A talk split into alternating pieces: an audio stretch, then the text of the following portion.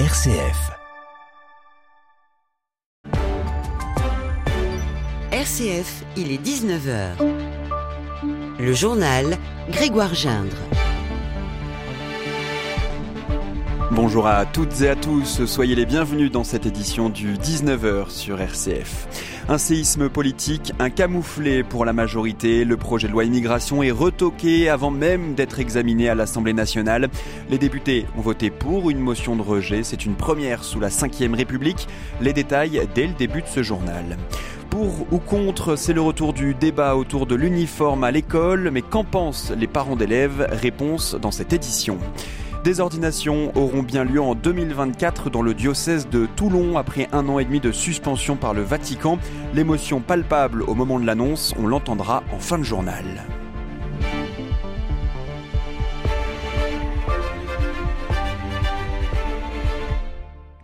Coup de théâtre donc au Palais Bourbon.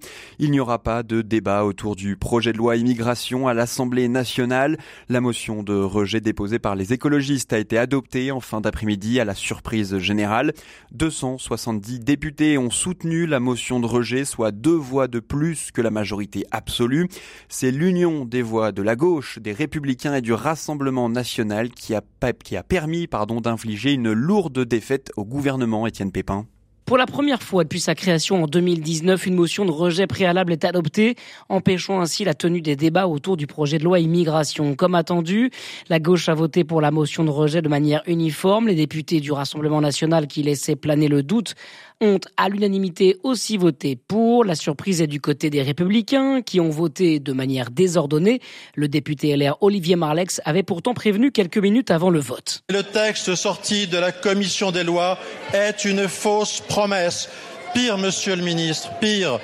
Ce texte permettra un droit à la régularisation et entraînera des régularisations massives.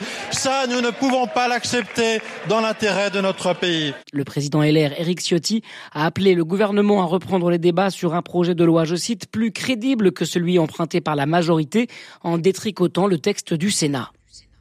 Trois options s'offrent désormais à la majorité. Le gouvernement peut tout simplement choisir de retirer son texte. Il estime ainsi qu'il est dans une impasse politique. Il peut également renvoyer le projet de loi devant le Sénat. C'est ce que demande donc le groupe Les Républicains. Et enfin, troisième hypothèse, la convocation d'une commission mixte paritaire. Sept députés, sept sénateurs qui seront chargés d'élaborer une version de compromis. Dans le reste de l'actualité, en France, on en sait un peu plus sur l'expérimentation de l'uniforme à l'école annoncée la semaine dernière par le ministre de l'Éducation nationale. Selon France Info et BFM TV, ce test sera soumis à une évaluation scientifique. Il devrait durer deux ans à partir de la rentrée prochaine dans les communes ou collectivités volontaires. Le trousseau de ces tenues neutres devrait se composer de deux polos, deux pulls, deux pantalons par an. Alors qu'en pensent les parents d'élèves Jean-Baptiste Labeur? L'idée n'enthousiasme pas franchement les deux principales fédérations de parents d'élèves. Le président de la PEP, Laurent Zamekowski, y voit un avantage, mais il nuance. Les adhérents de la PEP ne sont pas contre l'uniforme, bien au contraire. Sur la partie, je dirais, sentiment d'appartenance, un petit peu comme dans le sport, l'uniforme peut avoir certaines vertus. En revanche, nous ne croyons pas que l'uniforme puisse être utilisé comme une forme de cache-misère pour résoudre certains problèmes de discipline ou d'atteinte à la laïcité. Sur ce point, même son de cloche du côté de la FCPE, une mauvaise idée pour résoudre de vrais problèmes, estime son président Grégoire Ancel. On a un regard très critique parce que c'est pensé qu'en maîtrisant les corps, donc l'habit des enfants, on pourrait parfaitement maîtriser leur attention et canaliser la discipline. Ce qui pour nous est une mauvaise réponse, une question de fond. Pour régler les questions de discipline, les deux fédérations, PEP et FCPE, demandent en priorité des moyens humains dans les établissements scolaires. Elles estiment aussi que ces uniformes ne doivent pas être à la charge des familles. Et justement pour cette expérimentation, le coût du trousseau estimé à 200 euros sera payé pour moitié par l'État et pour l'autre par les mairies ou collectivités volontaires. Nice, Perpignan ou encore l'Allier ou la région Auvergne-Rhône-Alpes se sont déjà montrés intéressés. Les cinquièmes assises de la parité dans le monde du cinéma et de l'audiovisuel avaient lieu aujourd'hui à Paris. Organisé par le collectif 50-50, il milite pour une plus grande égalité femmes-hommes dans l'univers du 7e art. Dans les écoles de, de, cinéma, pourtant, le nombre de filles et de garçons est identique, mais une fois sorti, le déséquilibre est flagrant.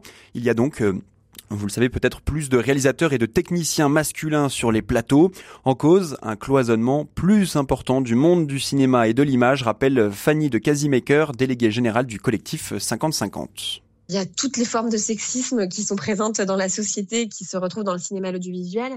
Et après, nous, on a une spécificité qui est que, par exemple, pour construire des équipes techniques artistiques, on va pas avoir euh, des systèmes de recrutement classiques. En fait, on fonctionne beaucoup par connaissance et par confiance. Et donc, on va avoir tendance à répéter des schémas euh, de recrutement et donc de faire appel toujours aux mêmes personnes, puisqu'on les connaît. Et donc, en fait, nous, ce qu'on essaie d'inciter à, faire, c'est justement d'essayer de casser un petit peu nos automatismes pour euh, aller considérer d'autres types de profils. Puisque, en fait, voilà, cette espèce de fonctionnement par famille de cinéma, on connaît bien cette expression euh, de la famille du cinéma, finalement laisse en fait euh, beaucoup de personnes en dehors, et notamment des femmes qui aujourd'hui sont formées, sont compétentes et euh, peinent malheureusement à, se faire une place justement et, à se faire du réseau.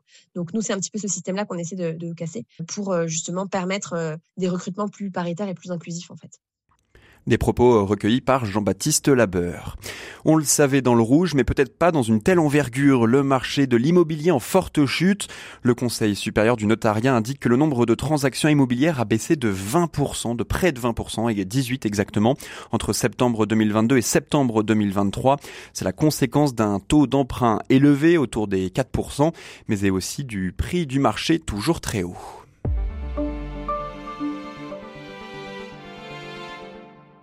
Grande ambition et donc grande déception pour les ONG pour plusieurs pays à 24 heures de la fin de la COP 28. Le nouveau compromis déposé par les Émirats arabes unis cet après-midi ne fait pas vraiment l'unanimité.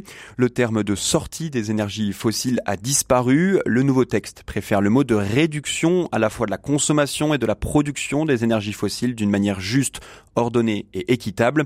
Toujours pas d'accord donc pour une sortie du pétrole, du gaz et du charbon à 24 heures de la fin de la COP 28. Pas de libération d'otages sans négociation. Le mouvement palestinien du Hamas catégorique dans un contexte d'escalade de tensions.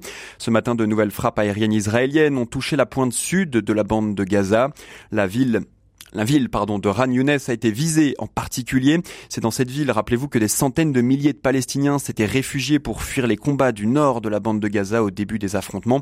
C'est une nouvelle offensive qui accentue la gravité de la situation humanitaire sur place. Frédéric Joly, porte-parole du Comité international de la Croix-Rouge, était l'invité de la matinale aujourd'hui nous travaillons comme euh, c'est notre mandat en tant qu'intermédiaire neutre, donc euh, nous continuons de travailler dans la négociation pour euh, demander la libération de tous les otages ou, si ce n'est pas possible, l'accès à, tous les otages afin de pouvoir renseigner les familles. Et puis sur le terrain, à Gaza, eh bien, c'est essayer de faire ce que l'on peut.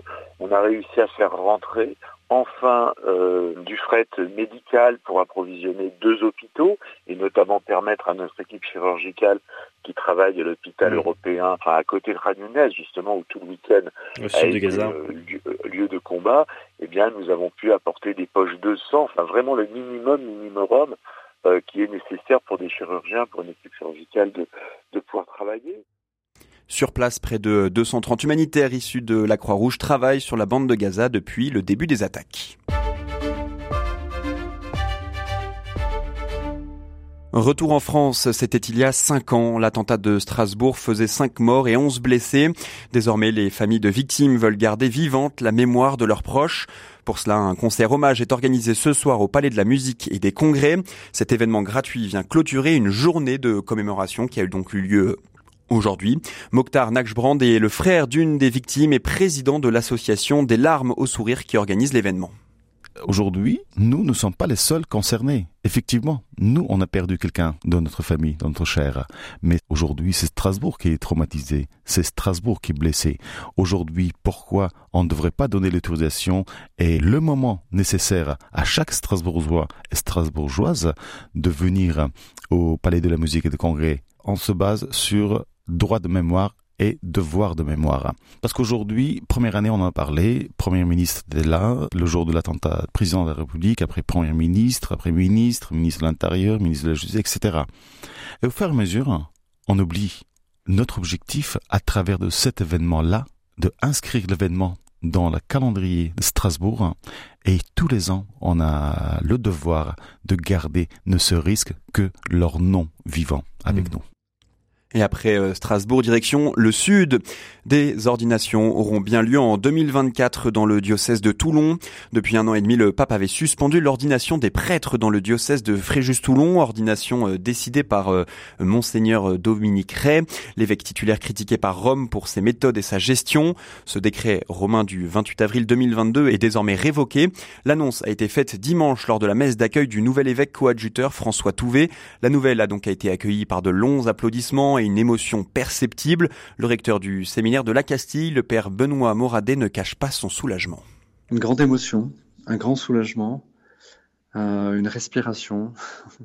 c'est comme si le, ciel s'ouvrait un peu et que le soleil apparaissait. C'est vrai qu'après euh, plusieurs mois d'attente, cette nouvelle fait du bien à tous, à commencer par les, les ordinants, les séminaristes, les formateurs et tout le peuple de Dieu. c'était à la fois une, attitude euh, on était dans la douleur et l'espérance quand même, et la confiance. Voilà. Confiance en l'Église, confiance que le travail était, se faisait, que la situation n'allait pas durer éternellement, c'était une conviction, et qu'on trouverait bien une porte de sortie. Et puis donc, euh, les séminaristes et les ordinants en particulier ont été très courageux et je les en félicite.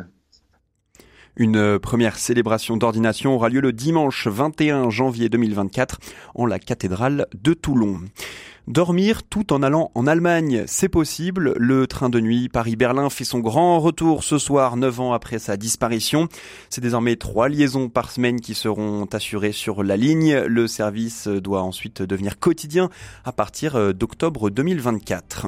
Et pourquoi pas euh, y aller en, train de nuit justement euh, à ce match de foot que les joueuses de l'équipe de France euh, défieront l'Allemagne en demi-finale de la Ligue des Nations. Le match aura lieu le 23 février pour l'équipe féminine. L'équipe masculine aussi affrontera l'Allemagne un mois plus tard, le 23 mars, en match amical cette fois.